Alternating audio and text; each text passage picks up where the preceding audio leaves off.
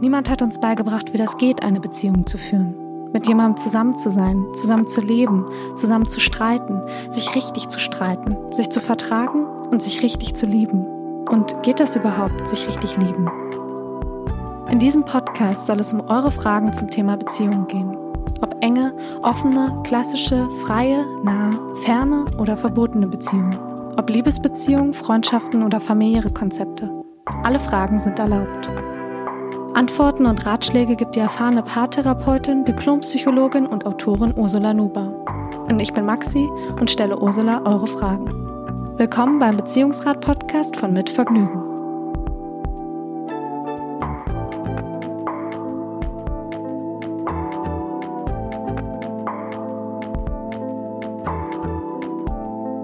Hallo Ursula, schön, dass wir uns wieder hören. Wie geht's dir heute? Hallo Maxi, schöne Grüße aus dem Süden hier, der gar nicht südlich ist, ist recht kühl hier unten. Ah, mir geht's gut, mir geht's richtig prima. Ich mag diesen Herbst und da bin ich irgendwie, weiß ich, konzentrierter, aufmerksamer. Man muss nicht immer draußen rumlaufen mhm. und ja, ich mag es einfach auch drinnen gern.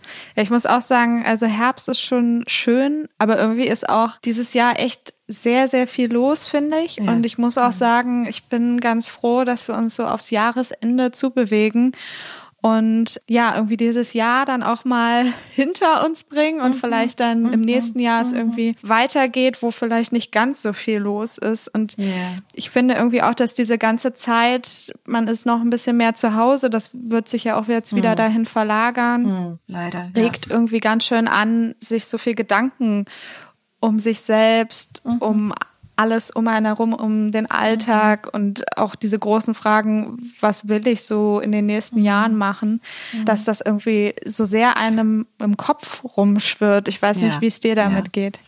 Nee, das geht mir auch so und ich glaube, das geht vielen so und es ist auch gut, wenn wir uns vielleicht am Ende des Jahres wirklich den Raum und die Zeit dafür lassen, was dieses Jahr im Grunde passiert ist mit uns. Mhm. Also jeder hat natürlich seine individuellen Herausforderungen, wie wir sie ja jedes Jahr bewältigen müssen. Aber auch diese Corona-Thematik, diese Folgen der Pandemie, die sich für jeden anders auswirken, die wirken sich natürlich auch auf unsere Psyche aus, auf unser Wohlbefinden, aber auch mhm. über das, was wir jetzt in diesem Jahr eigentlich erfahren haben. Also ich glaube, viele von uns und das ist auch gut so. Wir gehen immer so durchs Leben. Es geht immer weiter. Es geht schon immer weiter. Es ja. ist irgendwie ähm, geht's auch immer gut. Und jetzt haben wir zum ersten Mal so das Gefühl, global das Gefühl, so kollektiv das Gefühl, das ist nicht so. Also es kann jederzeit irgendwas passieren, was uns ausbremst. Mhm. Und Corona hat uns ausgebremst. Also ich höre jetzt immer öfter, dass Menschen sagen, mir gehen so die Kontakte zu anderen ab. Nicht nur das Reden über Video oder Telefon. Ja. Vielen geht die Berührung ab. Ja. Letztes Mal stand eine Freundin vor mir und sagte, Mensch, lass uns doch meinen Arm nehmen. Ich bin ganz sicher nicht positiv, weil es so verunsichert. Mhm. Und darüber sollten wir schon nachdenken und reflektieren, was mit uns da passiert. Das ist eine ganz wichtige Phase in unserem Leben, die ja. alles andere als normal und selbstverständlich ist. Ja, und vielleicht aber auch irgendwie eine Phase, wo man dann auch wiederum dadurch, dass man sich mehr Gedanken um alles macht, auch viele Dinge wieder mehr wertschätzt, wie du eben mhm. schon sagst, eine, eine mhm. Umarmung ja. ist in diesem Jahr viel wertvoller, als es die letzten Jahre war. Mhm. Absolut. Mhm. Ja, und wir haben auch eine Frage bekommen, die eigentlich so ein bisschen in diese Richtung abzielt. Ähm, wir haben eine Frage von der Luise bekommen. Den Namen haben wir wie immer anonymisiert. Mhm. Und bei Luise geht es eben auch so ein bisschen darum, dass sie sich sehr viele Gedanken um ihr jetziges Leben macht, aber eben vor allem auch um ihre Zukunft. Also wie es für sie weitergehen soll und was sie sich wünscht und was sie sich vorstellen kann. Und ja, ich würde sagen, wir hören uns gleich mal das an, was Luise geschrieben hat. Ja, sehr gerne. Und bevor ich mit der Frage von Luise starte, möchte ich euch noch den Supporter der heutigen Folge vorstellen. Supporter der heutigen Folge ist I plus M Naturkosmetik Berlin. Alles begann 1978 mit zwei Hebammen in Berlin-Kreuzberg. Seitdem kreiert und produziert I plus M feinste Bio-Naturkosmetik.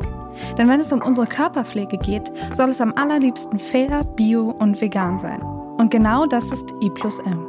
Alle I plus M Produkte enthalten nicht nur fair gehandelte, vegane und natürliche Rohstoffe in Bioqualität, sie werden außerdem überwiegend regional in Deutschland hergestellt. In I plus M steckt nur reine Naturkosmetik.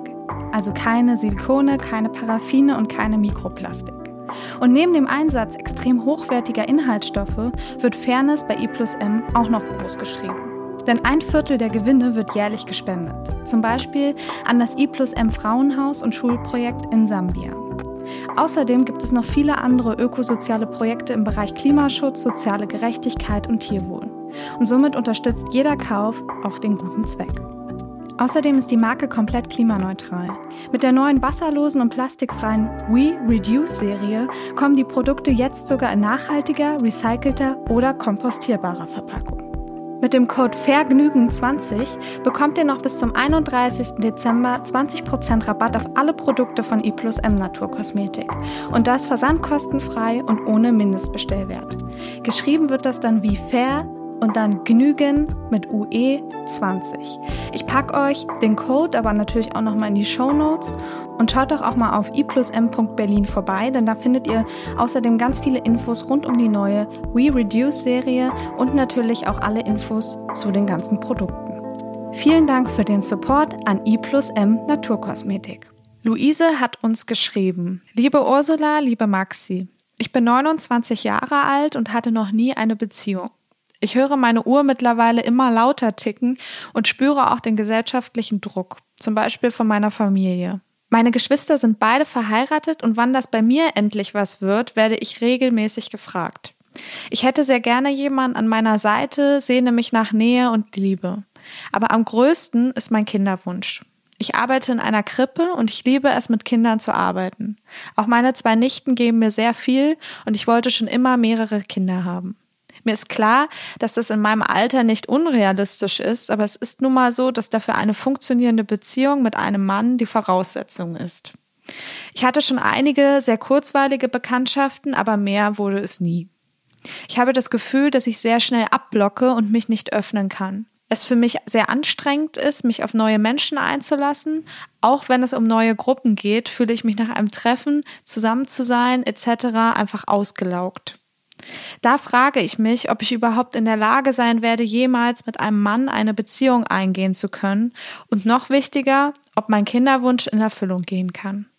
Vielleicht habt ihr irgendwelche Tipps für mich, die mir helfen könnten, entspannt zu sein, mich zu öffnen oder ob ich mir vielleicht therapeutische Hilfe holen sollte, was aber eine große Hürde für mich darstellt. Vielen Dank schon mal und ganz liebe Grüße, Luise. Ja, das ist äh, ein Wunsch oder so, wie sie es beschreibt, wie Luise es beschreibt, spüre ich schon selber, also unter welchem Druck sie steht. Das ist ähm, ja ein riesiger Wunsch, den ja viele Frauen und gerade so in dem Alter auch, sie schreibt ja auch, dass sie die biologische Uhr so ticken hört. Die fängt jetzt immer lauter an zu ticken. Ich meine, mit 29 tickt sie noch nicht so laut. Aber in den nächsten Jahren, sage ich mal, wird es immer lauter werden und das weiß sie. Aber ich horch auch auf, weil sie schreibt, sie spürt den gesellschaftlichen Druck, also dass sie von der Familie da gefragt wird, wann ist es denn jetzt bei dir soweit? Wann hast du denn endlich beim Partner? Wann kommen denn Kinder? Mhm. Das kann natürlich auch ein bisschen in, ja noch den Druck erhöhen, natürlich sowieso, aber auch einen Unterzugzwang setzen, der vielleicht sonst gar nicht so stark wäre. Also wenn die Umwelt nicht diese Erwartung hätte, nun mach doch mal, komm doch mal in die Pötte, was ist denn mit dir los? Möglicherweise ist sie ja mit ihrem Leben bis jetzt noch ganz zufrieden, aber dieses, es wird jetzt Zeit und was ist, wenn ich nicht in den nächsten Jahren irgendwie eine Lösung finde, dann wird sie ja immer nervöser. Also das finde ich schon erstmal eine schwierige Situation, weil sie, mhm. da ist die Entspannung eigentlich schon weg, von der sie am Ende schreibt. Ne? Wie kann ich entspannter sein? Also das mal als allererstes, glaube ich, wäre eine Überlegung wichtig. Mhm. Wie kann sie sich von diesem äußeren Druck zumindest ein bisschen frei machen? Ich habe keine Ahnung, wie sie auf diese Bemerkungen reagiert. Ja. Wann ist es endlich so weit bei dir? Oder hast jetzt immer noch keinen Mann? Weiß nicht. Ja. Wie würdest du denn reagieren, wenn du ständig mit so einer Frage konfrontiert wärst? Ja, also als ich die Frage jetzt nochmal so von der Luise gelesen habe, ich glaube erstmal Das kennen sehr viele Frauen, diese Frage. Wann ist es denn soweit? Ob man jetzt in einer Beziehung ist oder nicht. Also mit einem Kinderwunsch. Mhm. Mhm. Ich kann es nur von mir sagen, meine Familie fragt ständig, wann es denn soweit ist. Also gerade die, ja. die, meine Oma, mhm. was ich natürlich auch verstehen kann, weil sie sich freuen würde. Na sicher, klar. Aber genau, also ich finde auch dann nochmal so nachzubohren, wann ist es dann auch soweit beim Freund, ist natürlich irgendwie nicht so toll, weil was soll man dazu sagen? Was sagst du denn da drauf, wenn deine Verwandtschaft dich fragt, wann du endlich mal Kinder bekommst? Ähm, ich sage dann eigentlich immer direkt aus dem Bauch raus, Jetzt noch nicht, mhm. weil ihr wisst, dass ich das jetzt gerade in diesem Moment ähm, habe ich einen anderen Fokus mhm. und ich glaube, man, man neigt immer dazu, das sowieso erstmal dann so abzublocken, weil man so denkt, er redet mir da nicht rein. Ich finde das super. Ich weiß aber von vielen Freundinnen auch, die keine Beziehung haben, wo dann eben Familie fragt, ja, und wie sieht's denn jetzt mal aus? Hast du mal jemanden kennengelernt? Dass das einfach echt einen sehr trifft. Mhm. Und man sich da im Nachhinein sehr viel Gedanken macht, was natürlich meistens die Familie ja gar nicht auslösen möchte, mhm. aber das eben ein, ein großer Wunderpunkt ist. Mhm. Ja, es trifft einen umso mehr, je mehr man ja selber das Gefühl hat, es wird jetzt endlich Zeit und mit mir stimmt was nicht. Ja. Ich finde es super, deine Antwort oder wenn du sagst, ich habe einen anderen Fokus im Moment. Ich bin ja. in meinem Leben jetzt gerade auf einer anderen Straße unterwegs. Ich halte das für eine sehr kluge Antwort. Und wenn sie stimmt. Aber wenn du natürlich selber mit dir im Zweifel wärst, jetzt wird's mal endlich Zeit, ich wünsche mir das so sehr, mhm. dann trifft natürlich so eine Bemerkung von außen. Genau, wie du sagst, es ist dann ein Wunderpunkt, der dann berührt wird. Aber man könnte sich da schon mal schützen. Also ich glaube, das wäre vielleicht auch ein Hinweis für Luise, dass sie auf so Bemerkungen ihrer Familie dann sagt, ich bin mit meinem Leben unterwegs und ich bin da jetzt gerade woanders. Also um sich ein bisschen schützen zu können. Mhm. Ähm, weil sonst kommt sie da so in so einen Gedankenstrudel hinein, der nicht gut ist, in so eine Grübelfalle sozusagen. Also das mal schon vorneweg. Also da könnte sie sich vielleicht ein bisschen schützen weil dieser Druck von außen ist eigentlich unnötig, aber verständlich. Was mir da so spontan aber auch noch auffällt, wenn du, wie du das so vorgelesen hast, dachte ich so spontan, hm, Luise scheint mit Kindern sehr gut, nee, das ist ja ganz sicher, das scheint nicht nur so, sondern es ist so, sie kommt mit Kindern gut zurecht. Mhm. Sie ist Erzieherin, sie ist gerne Erzieherin und sie hat zwei Nichten, mit denen sie auch sehr gerne zusammen ist. Und dann dachte ich so, na, offensichtlich kommt sie mit Kindern besser zurecht als mit Erwachsenen und speziell vielleicht auch mit Männern, mhm. weil sie das ja auch dann erwähnt. Sie hat Beziehungen gehabt, kurze, und sie schreibt auch kurzweilige Beziehungen. Also sie findet die ganz nett oder, oder auch erfreulich, aber sie sind nicht von Dauer. Mhm. Und diese Überlegung kommt sie besser mit Kindern zurecht als mit Erwachsenen, weil sie erwähnt ja auch die Gruppen, dass sie da sich nicht so wohl fühlt oder so ausgelaugt fühlt, wenn sie mit anderen Menschen zu tun hat. Dann habe ich überlegt, was ist denn der Unterschied zwischen Kindern und Erwachsenen? Ja. Also Kinder haben keine großen Forderungen an, an mich. Also wenn ich mit Kindern zu tun habe, dann sind die arglos. Sie freuen sich, wenn man sich um sie kümmert. Mhm. Sie wollen spielen, sie wollen ja, sie wollen schon Zuwendung, aber Kinder können uns doch in der Regel eigentlich nicht verletzen und sie können uns, ja, Kinder können auch enttäuschen, wenn sie Erwartungen nicht erfüllen, aber sie können nicht so verletzen und enttäuschen, wie es ein Erwachsener kann. Ja. Speziell, wie es auch ein Partner kann, weil der uns ja natürlich sehr nahe ist. Mhm. Und da habe ich mir gedacht, das könnte vielleicht das Schlüsselthema sein bei Luise. Weil wenn sie schnell abblockt, und sich nicht öffnen kann, wie sie schreibt und es sie so anstrengend findet, sich auf andere Menschen einzulassen, es aber überhaupt nicht anstrengend findet, mit einer Kindergruppe zu arbeiten und zu spielen, dann muss da irgendwo ein Grund liegen für ihre Situation, dass sie partnerlos ist, mhm. zum Beispiel. Also das ist ja das Erste, was sie braucht. Ein Partner, wie sie schreibt, sie hätte schon gern einen Partner. Sie will nicht unbedingt nur ein Kind, sie möchte auch einen Mann an ihrer Seite. Ja. Und wenn man darüber nachdenkt, denke ich, äh, ist natürlich die Frage, wie steht es mit der Bindungsfähigkeit, mit der Bindungsfreude oder vielleicht auch mit der Bindungsangst von Luise? Mhm. Vielleicht hat sie wirklich Bedenken und Ängste, einen anderen Menschen an sich ranzulassen. Vielleicht geht sie, sobald etwas nah wird, sobald ein Mensch ihr nahe kommt, sobald es enger wird, etwas, ähm, ja, ernster wird, dass sie dann zurückgeht mhm. und vielleicht die Beziehung beendet, auch wenn sie ganz nett oder wie sie es schreibt, kurzweilig ist. Ja. Da könnte ein Grund liegen. Du meinst, dass es sozusagen dieses Bindungsthema bei ihr verankert ist und daher mhm. das rührt. Also ich kann nur spekulieren, ja. Mhm weil es ist häufig so, wenn man, sie, sie scheint ja Männer kennenzulernen. Also das ist ja schon mal wichtig, dass ihr das gelingt. Ja. Und es ist ja nicht nur auf Männer bezogen, sondern auch auf andere Menschen. Also wenn sie in Gruppen ist, dann ist sie erschöpft danach und ausgelaugt. Ja. Das ist für mich auch so ein indirekter Hinweis, dass sie sich in anderen Menschen vielleicht nicht so zeigt, wie sie wirklich ist. Also dass sie sich anstrengt, einen guten Eindruck zu machen, sage ich mal, oder nichts falsch zu machen. Dass sie eine Fassade aufbaut, damit Menschen nicht, ja, wie gesagt, nicht zu nahe kommen. Also nicht ihr wahres Ich erkennen. Sie präsentiert sich auf eine Weise, die für andere ganz okay ist, aber die für sie anstrengend ist. Also die verbirgt ihre wahren Gefühle, ihre wahre Meinung, ihre, ja, ihr Wesen. Und das wäre ein Hinweis darauf, dass sie möglicherweise wirklich eine Angst hat, erkannt zu werden, beziehungsweise dass sie Angst hat, so wie sie ist, nicht richtig zu sein und deswegen bei anderen Leuten eher eine Fassade zeigt oder ja, sich versteckt, vielleicht manchmal sogar. Mhm. Und das ist anstrengend. Ja, und du hast dich doch mit dem Thema Bindung beschäftigst du dich natürlich in deiner tagtäglichen Arbeit, das ist klar. Aber du hast doch auch, glaube ich, schon mehrere Bücher darüber geschrieben mhm. und dein neuestes ist doch auch über Bindung, richtig? Genau, genau. Da geht es genau um dieses Thema.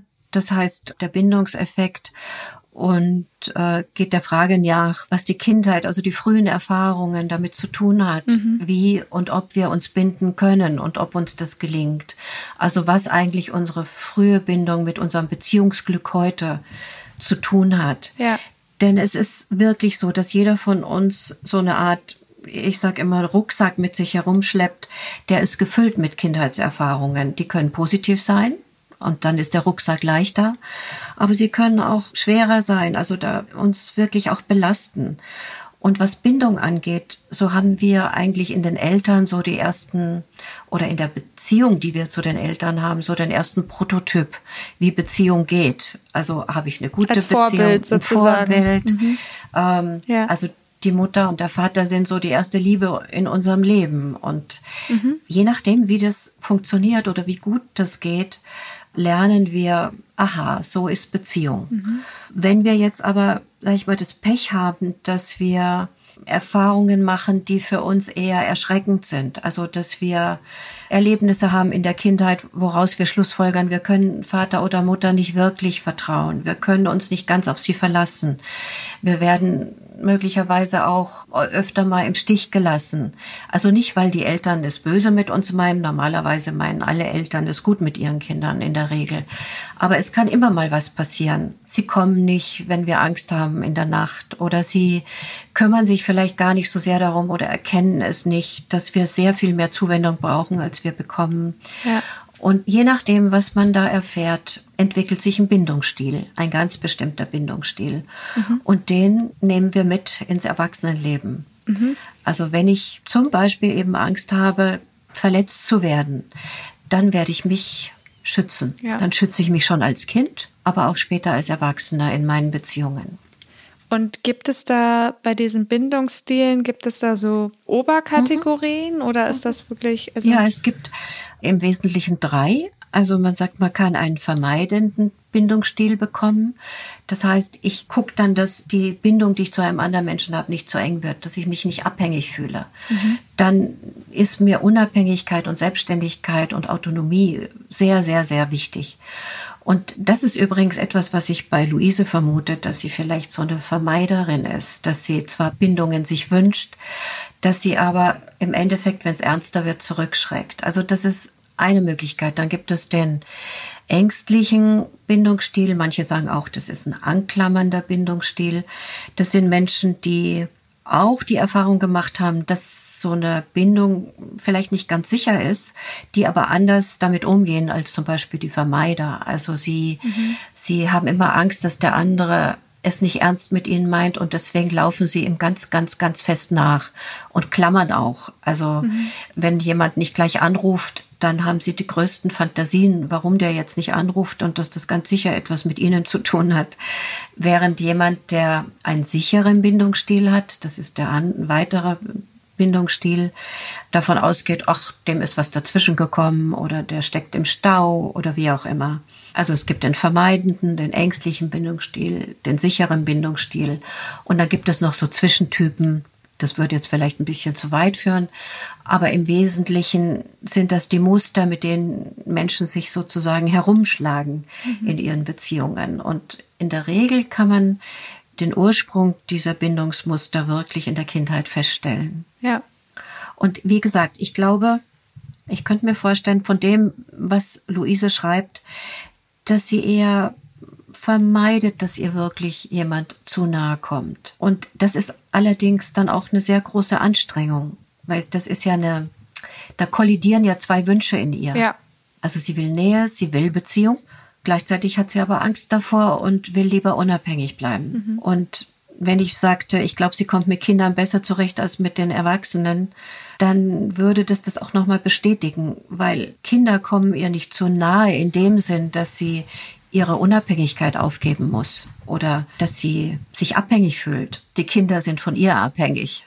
Oder sich auch zu sehr öffnen muss, meinst du? Genau, auch, ne? oder ja. sich zu sehr öffnen muss. Die Kinder sagen nicht, hör mal, ich möchte gern mehr von dir oder ich möchte mit dir zusammen sein und mhm. äh, was fühlst du denn wirklich, sondern Kinder sind die Nehmenden und sie ist die Gebende.